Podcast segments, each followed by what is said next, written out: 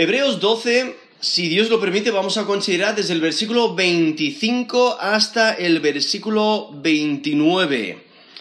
Hebreos 12, desde el versículo 25 hasta el versículo 29.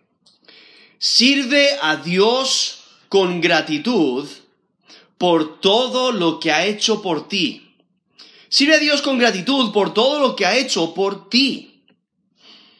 Aquí, en Hebreos capítulo 12, desde el eh, versículo 25 al 29, nos está, nos está exhortando a darnos cuenta de lo que Dios ha hecho por nosotros.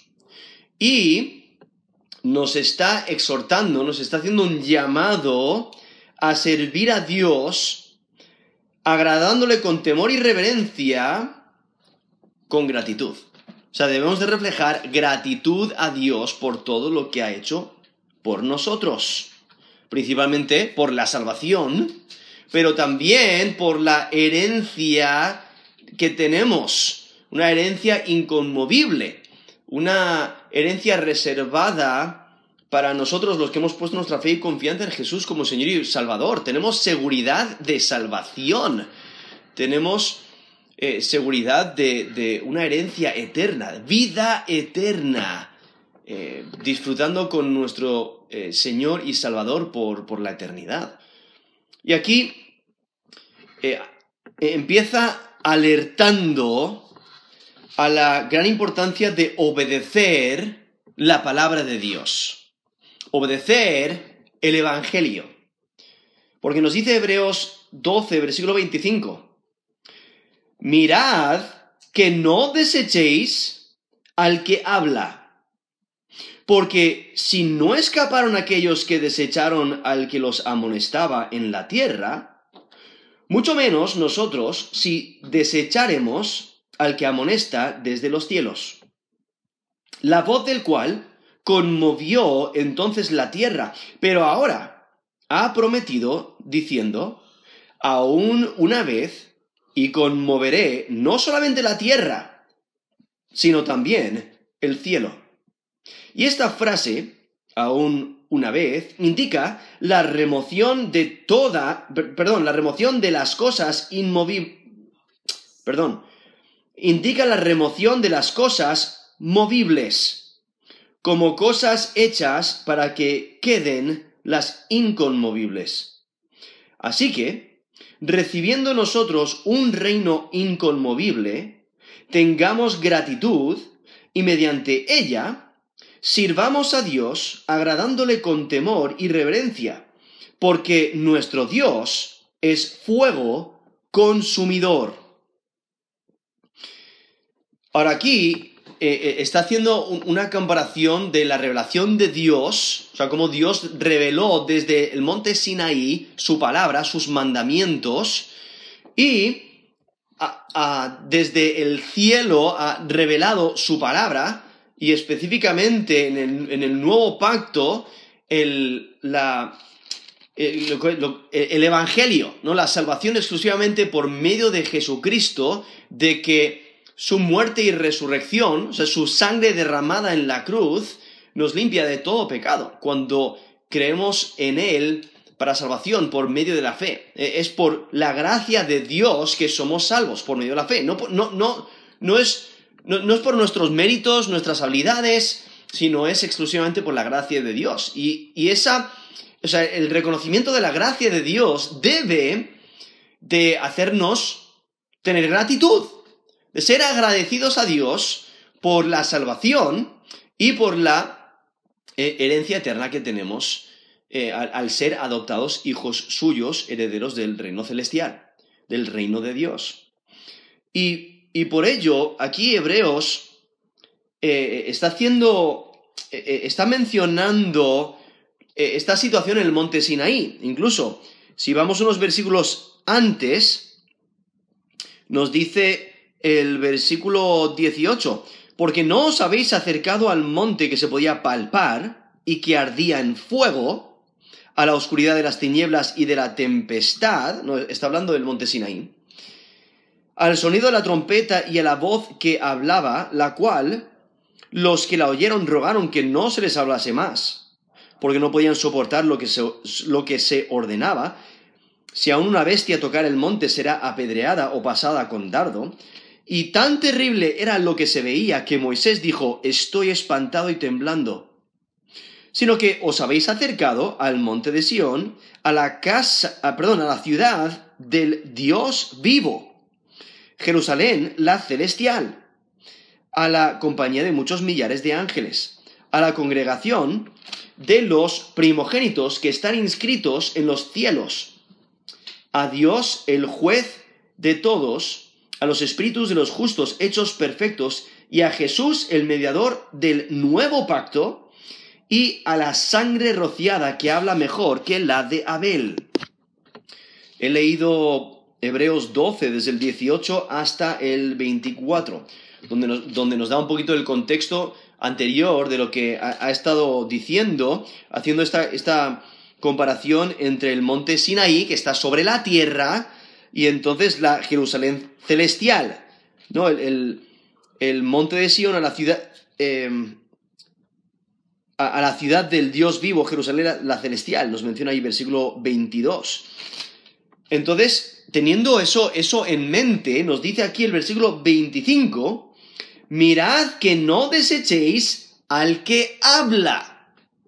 ¿Quién es el que habla? Es Dios quien habla. Él habló eh, desde el monte Sinaí, pero también Él es quien habla desde el cielo, como nos menciona aquí también en, en la última parte del versículo 25, dice, al que amonesta desde los cielos, o sea, desde la Jerusalén celestial, desde el, de, bueno, desde el reino de Dios.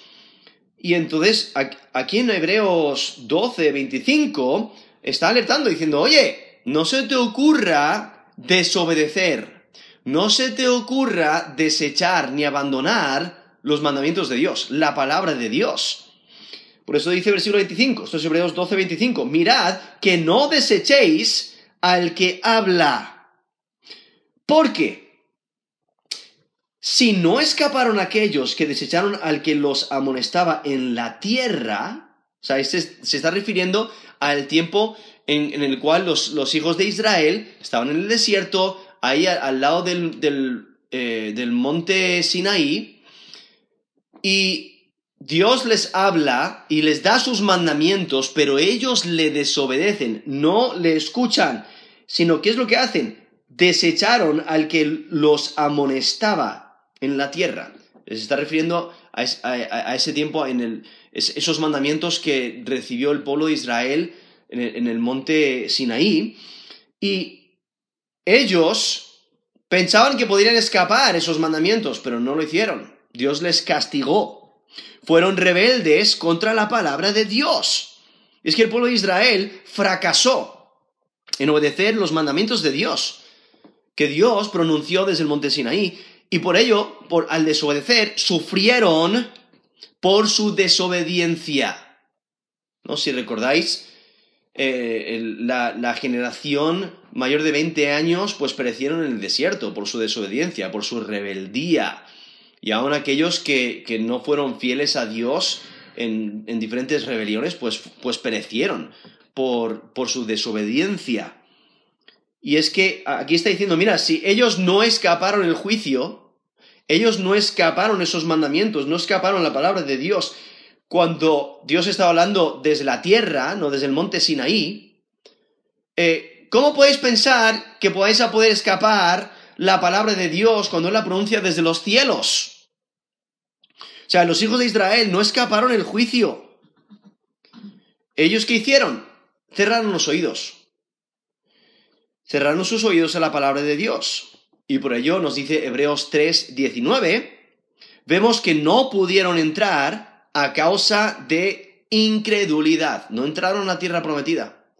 Esa generación mayor de 20 años, ¿por qué? Por su incredulidad. No quisieron obedecer a Dios, se rebelaron contra Dios, no quisieron creer su palabra.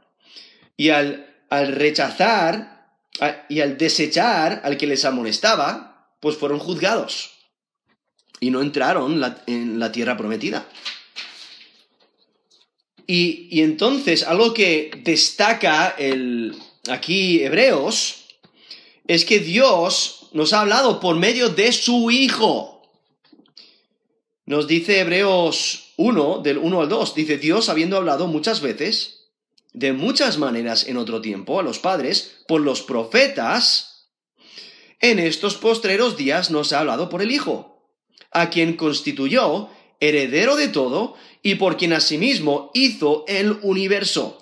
Eso es Hebreos capítulo 1, desde el versículo 1 hasta el versículo 2. Entonces nos habla por medio del Hijo. Y si podéis notar, posiblemente hay una conexión con el versículo anterior de aquí, Hebreos 12, 24, cuando dice a Jesús el mediador del nuevo pacto y a la sangre rociada que habla mejor que la de Abel. Eh, si recordáis, cuando Caín mató a Abel, nos dice la escritura que, la, sangre de Abel clamaba eh, pidiendo justicia. Ah, y entonces aquí nos menciona que la sangre de Jesús habla mejor que la de Abel. Entonces, ¿qué, es, es, lo que anuncia la sangre de Jesús? Limpieza de pecados, perdón de pecados, ¿no? Es, es, es la, la, clave del Evangelio. El, Jesús es el único Salvador, es el único Señor. Y desobedecer al Evangelio trae un juicio aún más severo. Porque aquí nos menciona que en versículo 25 Dice, porque si no escaparon aquellos que desecharon al que los amonestaba en la tierra, mucho menos nosotros si desecháramos, desecháramos al que amonesta desde los cielos. Ahí, aquellos que desecharon la, palabra de Dios fueron, ahí en el, en el desierto, fueron castigados, pero aquellos que desechan la palabra de Dios hoy en día al no escuchar el Evangelio, son condenados al lago de fuego. Nos dice Hebreos 2, del 2 al 4. Porque si la palabra dicha por medio de los ángeles fue firme y toda transgresión y desobediencia recibió justa retribución, ¿cómo escaparemos nosotros si descuidamos una salvación tan grande? La cual, habiendo sido anunciada primeramente por el Señor, nos fue confirmada por los que oyeron testificando Dios juntamente con ellos, con señales y prodigios y diversos milagros y repartimientos del Espíritu Santo según su voluntad. Eso es Hebreos 2 del 2 al 4. Pero ahí eh, enfatiza que si rechazamos la salvación, ¿cómo vamos a escapar del juicio de Dios? ¿Cómo vamos a escapar la ira de Dios? Y es que si rechazamos el Evangelio, si no queremos creer la palabra de Dios, eh, y no queremos creer en Jesús como Señor y Salvador, pues entonces vamos a recibir la ira de Dios, vamos a ser lanzados al lago de fuego. Por ello, debes asegurarte de no rechazar la palabra de Dios. No rechaces el Evangelio. Porque si rechazas la palabra de Dios te va a ir mal. Vas a recibir juicio. Y entonces continúa aquí el texto aquí en Hebreos, capítulo 12, versículo 26, dice, la voz del cual conmovió entonces la tierra, pero ahora ha prometido diciendo, aún una vez, y conmoveré no solamente la tierra, sino también el cielo. O sea, otra vez pensando en el monte Sinaí, pues cuando Dios habló, eh, el monte Sinaí tembló. Nos menciona ahí Éxodo 19, 18. Éxodo 19, 18. Todo el monte Sinaí humeaba, porque Jehová había descendido sobre él en fuego. Y el humo subía como el humo de un horno. Y todo el monte se estremecía en gran manera. O sea, todo el monte se agitaba, temblaba por la presencia de Dios. Y entonces por eso aquí Hebreos, eso, eso, era Éxodo 19, 18, aquí en Hebreos 12, versículo 26 dice, la voz del cual conmovió entonces la tierra. Esa idea de, conmover, es de agitar, ¿no? De, hacer temblar. Entonces, cuando Dios habló, habló, desde Sinaí, dando su palabra, dando sus mandamientos, pues tembló la tierra, se conmovió la tierra. Pero entonces aquí, versículo 26 dice, pero ahora ha prometido diciendo, aún una vez y conmoveré no solamente la tierra, sino también el cielo.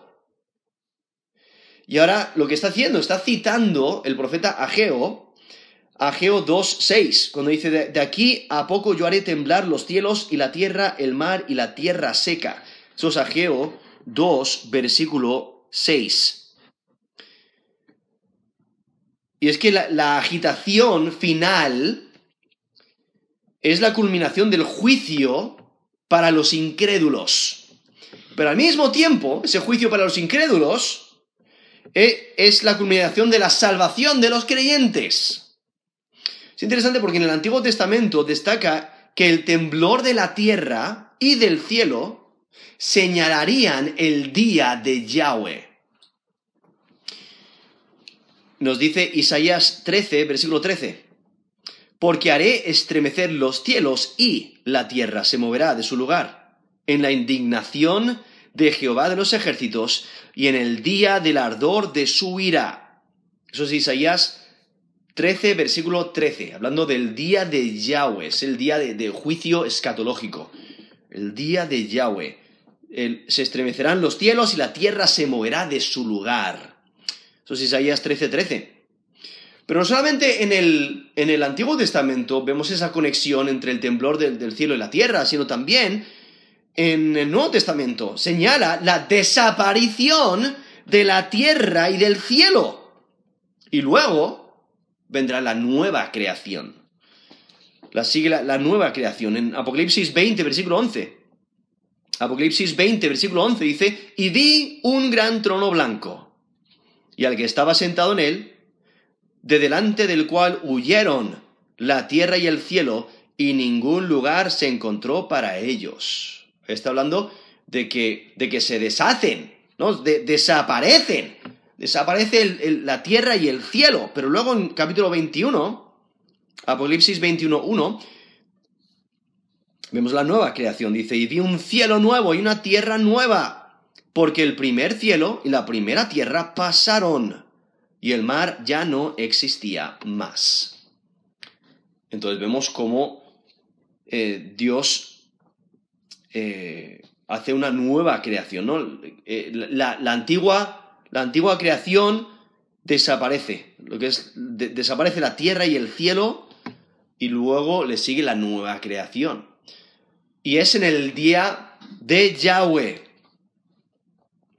Y por ello esa agitación que menciona aquí en Hebreos 12, 26, cuando dice en la mitad del versículo 26, aún una vez y conmoveré no solamente la tierra, sino también el cielo, está, se está refiriendo a esta agitación final en el día de Yahweh, en el día del juicio final, que, realmente es la, culminación del juicio de los incrédulos, donde van a recibir, de acuerdo a sus hechos, van a ser aquellos que no que no han creído en Jesús como Señor y Salvador van a, ser lanzados al lago de fuego. Van a ser juzgados conforme a sus obras. Pero ese día es la culminación también, la culminación de la salvación para los creyentes, para aquellos que sí han creído en Jesús como Señor y Salvador. Entonces, es un día de, de gran lamento, pero al mismo tiempo de gran gozo y alegría porque los incrédulos van a juicio, van a condenación, pero los creyentes van a, su herencia, ¿no? Van, van a, la salvación, disfrutan de por completo de esa salvación prometida. Y entonces por ello continúo aquí pensando en ello, diciendo en el versículo 27, y esta frase, aún una vez, indica la remoción de las cosas movibles como cosas hechas para que queden las inconmovibles. Ahora, ese término remoción eh, significa agitación o temblor, ¿no? Entonces, la agitación de las cosas movibles. Ahora, entonces, cuando menciona las cosas movibles, ahí lo define, dice, como cosas hechas, ¿no? Es, la, la, creación, la, el universo material. Entonces, el universo material será sacudido. Y lo único que va a permanecer, lo único que se va a mantener inmóvil, es eh, lo que está conectado al reino de Dios, al reino celestial. solo lo inmovible sobrevivirá. Entonces, las cosas movibles se refieren a la creación caída, a la que está sujeta al pecado. Y las cosas movibles, pues varían, cambian, son temporales, son inestables. Y es que la agitación del universo es necesario para erradicar todo lo que es hostil a Dios, todo lo que es hostil a la voluntad de Dios. Lo cual incluye los sacrificios y el sacerdocio del Antiguo Testamento, lo cual eso es lo que ha estado destacando Hebreos, que eso pasa, y, porque son temporales y son reemplazados por Jesucristo, quien es el sacrificio perfecto y es nuestro sumo sacerdote, es el sumo sacerdote perfecto. Él es quien intercede por nosotros ante Dios por toda la eternidad. Y, entonces aquí resalta que la, creación caída, pues, eh, es agitada, donde Dios eh, eh, erradica todo lo que es hostil a Él y a su voluntad. Y por ello aquí nos dice que lo único que queda son las cosas inconmovibles. Y en el versículo 28 lo resume, eh, resume todas las cosas inconmovibles con el, el reino de Dios. Porque dice, así que recibiendo nosotros un reino inconmovible tengamos gratitud y mediante ella sirvamos a Dios agradándole con temor y reverencia, porque nuestro Dios es fuego consumidor. Entonces realmente aquí nos, nos hace valorar nuestra vida, nos hace valorar las cosas materiales de la manera que Dios las valora, dando, que nos deberíamos de dar cuenta de que todo este mundo físico perece, es temporal va a llegar al día donde se va a desvanecer, se va a quemar. Entonces, eh, no, merece la pena buscar las cosas materiales, o sea, vivir para ellas. No merece la pena y, es totalmente insensato poner nuestra seguridad o nuestra satisfacción en cosas materiales, porque van a aparecer. Aquellos que buscan seguridad en las cosas materiales, llegará el día cuando se van a dar cuenta de que no permanecen, se desvanecen. Pero el reino de Dios es inconmovible. Por eso merece la pena buscar las cosas celestiales. Merece la pena enfocarnos en el reino de Dios. Por eso Jesús mismo nos dice buscar primeramente el reino de Dios y su justicia. Y todas las demás cosas os serán añadidas. Eso es Mateo 6, 33. Esa, esa ese debe ser nuestro enfoque, buscar primeramente el reino de Dios y su justicia. Eso es en Mateo 6, 33. Porque el reino de Dios es inconmovible. Y lo cual destaca que eh, la herencia que Cristo provee para el creyente es, incomovible, es permanente. O sea, el creyente recibe por la fe una herencia permanente. No es por su propio mérito, sino es por la obra de Cristo en la cruz. Y por ello Pedro, primera de Pedro 1, del 3 al 4, dice, bendito el Dios y Padre de nuestro Señor Jesucristo, que según su grande misericordia nos hizo renacer para una esperanza viva por la resurrección de Jesucristo de los muertos para una herencia incorruptible, incontaminada e inmarcesible, reservada en los cielos para vosotros. Eso es 1 Pedro 1, del 3 al 4, donde destaca la obra de Cristo en la cruz por nosotros, y por eso tenemos esperanza. Y también menciona esa herencia incorruptible, incontaminada e inmarcesible, que está reservada en los cielos para nosotros. Es que el reino de Dios es inconmovible, lo cual enfatiza su permanencia, enfatiza la eternidad del lugar preparado para los creyentes. Y es porque todo lo manchado, todo lo corrupto, todo lo, impuro, todo lo que eh, tiene la mancha del pecado, ha sido excluido del reino de Dios. Incluso nos menciona todo eso, todas las cosas movibles en el versículo anterior, versículo 27, Hebreos 12, 27, menciona que se van a desvanecer, se van a agitar, y lo único que va a permanecer es lo inconmovible que es lo relacionado con el reino de Dios. Y es que el reino de Dios es un reino puro, se caracteriza por la santidad, por la justicia, por el gozo. Y es que la manifestación total del reino de Dios espera a la, segunda venida de Cristo.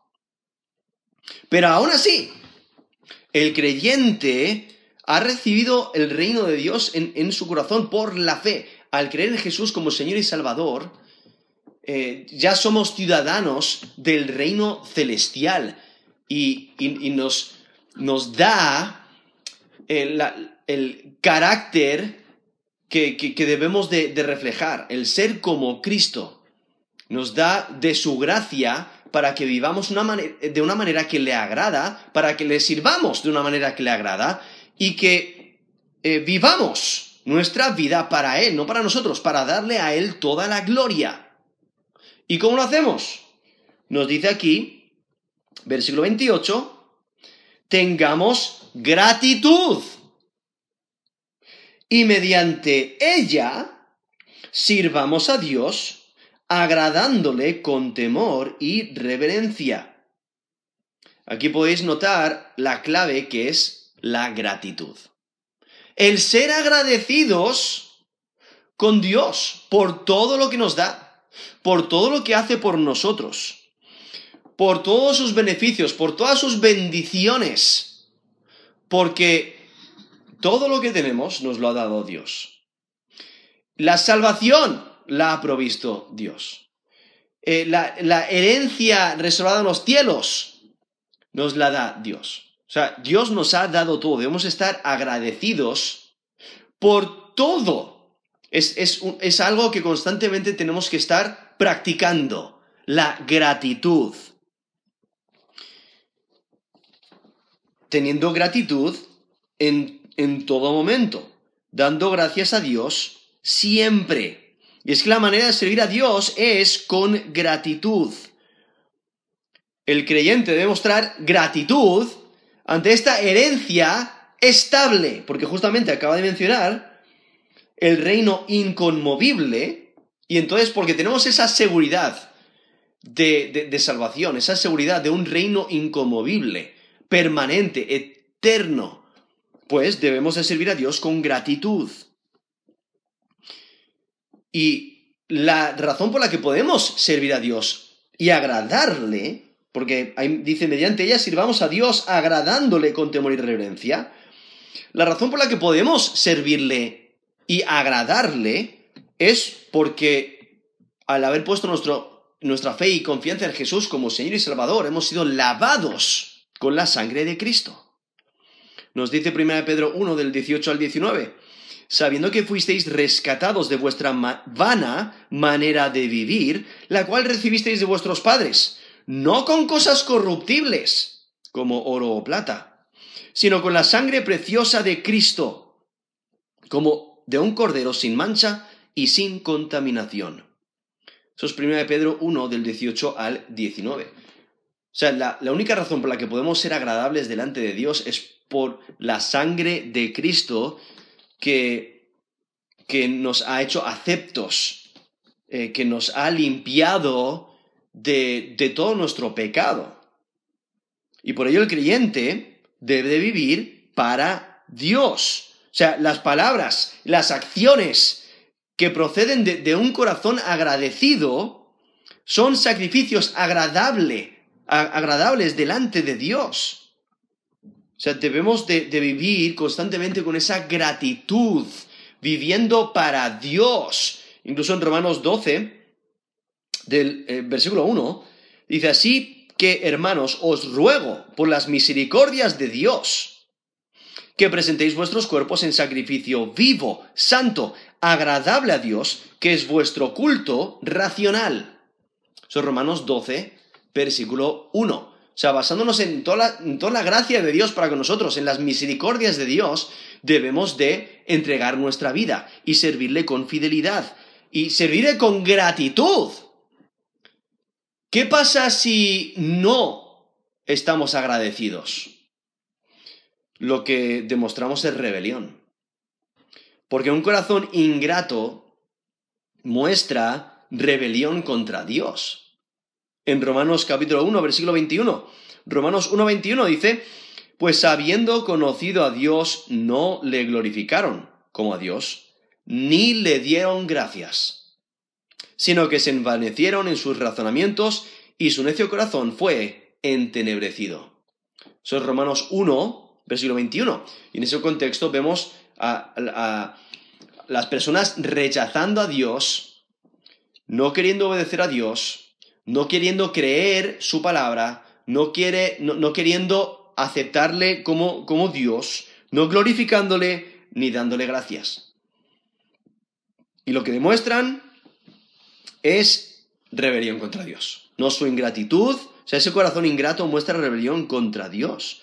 Por eso el creyente que ha sido rescatado de, su vana manera de vivir por, la, por, haber sido limpiado con la sangre de Cristo, o sea, por el sacrificio de Cristo en la cruz, Él murió en nuestro lugar para que nosotros ya no tengamos que morir. Al haber aceptado ese sacrificio, nos hemos apropiado del sacrificio de, Cristo, de su muerte y de resurrección, nos hemos apropiado de ello por la fe, tenemos salvación, limpieza de pecados, vida eterna.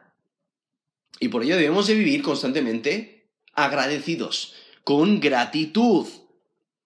Da igual las circunstancias, porque, vale, podemos tener dolores, podemos tener sufrimientos, podemos tener circunstancias adversas, o quizás las circunstancias son buenas. Pero da igual las circunstancias, porque si has puesto tu fe y confianza en Jesús como Señor y Salvador, tienes vida eterna, tienes perdón de pecados, salvación de tu alma. Y, entonces esta herencia, este reino eh, inconmovible, estable y permanente, asegurado. Y por ello debes de dar gracias. Da igual las circunstancias en las que te encuentres, debes de dar gracias. Nos dice Efesios 5:20, dando siempre gracias por todo al Dios y Padre, en el nombre de nuestro Señor Jesucristo. Eso es Efesios 5, versículo 20. Entonces, dando gracias a Dios por todo, por todo. Y ese todo incluye esas pruebas financieras, esos dolores corporales, esas eh, pérdidas de familiares, eh, eh, etc. O sea, hay que dar gracias a Dios por todo. Hay que mostrar gratitud. Eso es Efesios 5:20. O Colosenses 3:17. Todo lo que hacéis, sea de palabra o de hecho, hacedlo todo en el nombre del Señor Jesús, dando gracias a Dios Padre por medio de Él. Eso es Colosenses 3:17. O sea, todo lo, que, todo lo que hagamos debemos hacerlo para Dios, para darle gloria, haciéndolo en, en el nombre del Señor Jesús, pero dando gracias a Dios. Eso es Colosenses 3:17. En 1 Tesalonicenses 5:18, dad gracias en todo, porque esta es la voluntad de Dios para con vosotros en Cristo Jesús. Eso es 1 Tesalonicenses 5, versículo 18. O sea, dad gracias en todo. Dad gracias cuando hay comida en la mesa o cuando no hay comida en la mesa. Dad gracias cuando hay tráfico y cuando no hay tráfico. Dad gracias cuando ha salido el sol o cuando eh, hay tormenta. Dad gracias cuando te sientes bien o cuando te sientes mal. O sea, dad gracias en todo momento, vayan las cosas bien o vayan las cosas mal. Dad gracias en todo. ¿Por qué? Lo que está resaltando aquí Hebreos es la razón por la que puedes dar gracias, es porque perteneces a un reino inconmovible. Y por ello, la vida del creyente debe expresar gratitud en toda área de su vida. Y es que al mismo tiempo, aquí destaca que hay que adorar a Dios con temor y reverencia. O sea, es necesario recordar nuestra insignificancia e indignidad y la infinita majestad de Dios. Nosotros somos muy pequeños, somos muy insignificantes, eh, somos personas necesitadas y debemos de acudir con temor y reverencia ante aquel que es majestuoso que no tiene ninguna necesidad, sino que tiene todo el poder, toda la sabiduría. O sea, debemos de reconocerle a Él como Dios, ¿quién es? El Dios verdadero, el único Dios verdadero. Y es que el temor de Dios garantiza nuestro enfoque. Eh, garantiza que nuestro enfoque esté en su gracia para la salvación y para poder servirle. O sea, la única razón por la que podemos ser salvos es por la gracia de Dios. Porque Él nos muestra su gracia, proveyendo a Jesucristo como nuestro sustituto, nuestro Señor y nuestro Salvador. Y nos apropiamos de ello por la fe. Y es por su gracia que somos salvos, por medio de la fe, no, no por obras, para que nadie se gloríe. Nos dice, nos dice Efesios, Efesios 2, del 8 al 9. Y también Dios nos da de su gracia para poder servirle, para poder agradarle. Nos capacita de buenas obras y hace la obra en nosotros y, nos ayuda en nuestras debilidades. Y entonces termina este texto aquí en Hebreos 12, versículo 29, presentando la razón por la que hay que temer.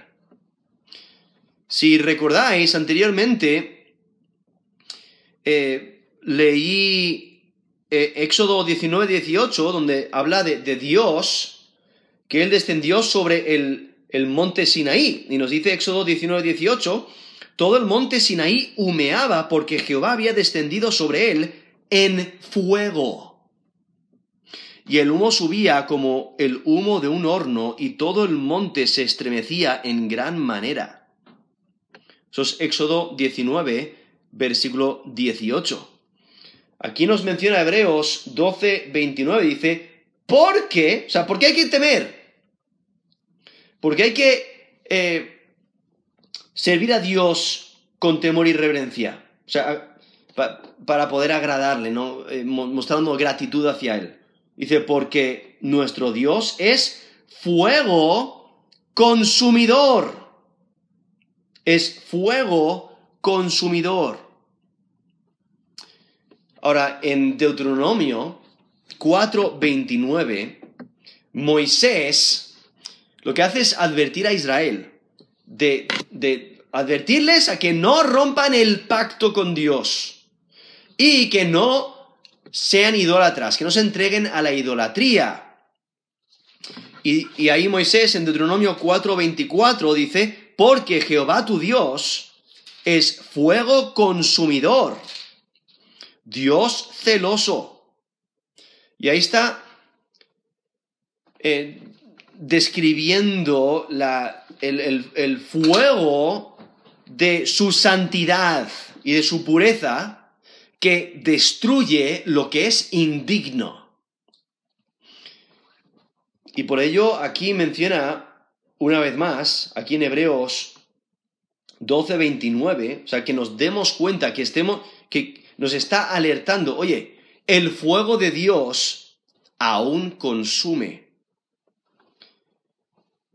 En Isaías 33 del 14 al 15 dice, los pecadores se asombraron en Sión, espanto sobrecogió a los hipócritas.